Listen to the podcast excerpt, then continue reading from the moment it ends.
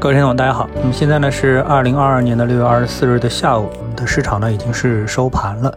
今天呢，我们想谈一个香港科技股指数啊，恒生科技股指数暴涨这么的一个市场情况。那么它背后啊，是不是有什么样的一个原因啊，能够让它来暴涨？对我们的港股和 A 股有什么样的一个启发性的意义？那么我百度了一下啊，市场上关于京东的消息。可能很多人都注意到了，最近啊，京东啊有两个消息，一个消息呢是有一个和京东据说是相关的女富豪啊，神秘女富豪花了八千万欧元，相当于五点六亿人民币的这个现金，全款买下了地中海顶级的豪宅。那么这个呢，在市场上目前是热议一片啊。那么就在这件事情还没有冷却的时候，哎，我们看到突然今天一个消息啊，这个刘强东啊又减持了。二点七九亿美元的股票啊，而且呢，他又已经辞去了多个京东系公司的这个要职。那么看这一消息之后啊，我们直接感觉啊，是不是这个刘强东啊，让这个大佬啊，准备是躺平了，不想干事业了？如果这是真的话，那么对于中国的高科技互联网行业来说啊，绝对不是什么好消息。那么很多人可能不理解这句话，哎，这个老板辞职有什么特别不好的呢？啊，这个我们就先不展开啊。那么我们说，令人惊诧的是什么？今天香港高科技股指数反而是暴涨啊！这个指数叫恒生科技股指数 （HSTECH），盘中最高的涨幅是接近四点五个百分点。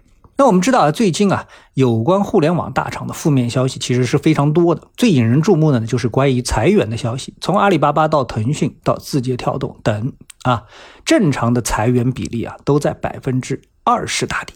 啊，可以说是利空一片啊。那么，为什么在这个背景之下，哎，恒生科技股指数反而能走出易于向上突破反转的一个走势呢？因为我们从技术上来看啊，现在正好是走到了一个非常重要的压力位啊，看上去这这个这个样子就是想要突破了。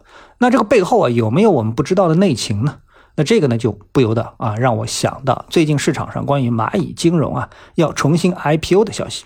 在之前啊，应该是一两年前了，某个时点啊，我忘了蚂蚁金融还是别的哪个标志性的这个事件。当时呢，我就感觉到啊，政策对互联网企业啊，它的这个限制是开始了，并且呢，我呢也推理到，因为这个事件啊，对中国互联网高级科技行业来说啊，是真正的打击。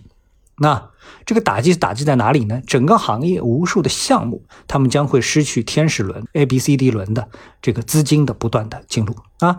很多的普通投资人可能不理解啊，高科技创业公司啊，它其实失败率是非常高的。当然，成功后的回报呢也是极其的惊人，所以呢，这有一个幸存者偏差的这么的一个原理啊，就是你都是看到的成功的，很少看到这个失败的，因为他在很小很小的时候他就夭折了，对吧？成功之后你看到的，哎，大的不得了啊，这个多少亿的市值啊，独独角兽啊，什么什么之类的啊，所以呢，投资这样的一种高失败率啊，我们从这个角度来说啊，高失败率的这样的一个项目，需要的是相当的专业眼光和不怕输光的资金。啊，就投进去就就不怕，所以这个叫天使轮，就是天使，你知道吧？这钱给你，你就去，你就去花，成功了最好，不成功也无所谓啊，这钱我花得起啊。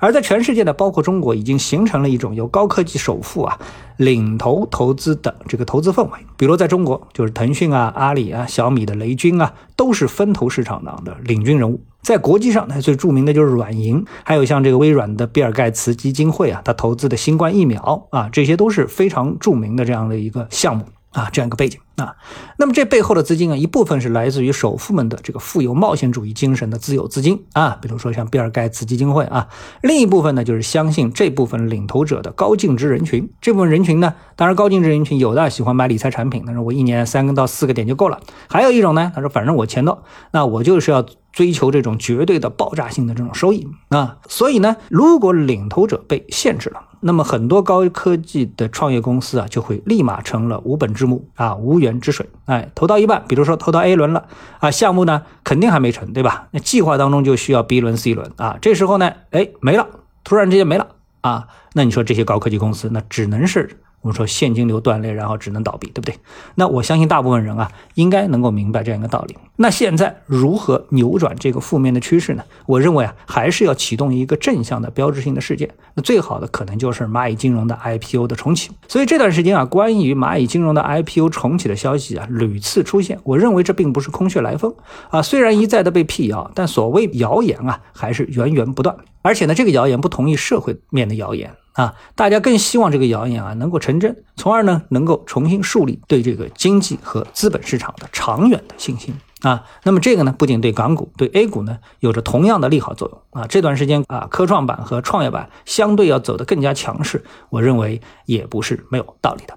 好，那么今天呢就跟大家交流一下这样的一个想法。如果你有什么看法，有什么你的想法呢？欢迎在我们的留言区给我留言，来我们来进行一个更深入的探讨啊！谢谢各位收听，我们下次的节目时间再见。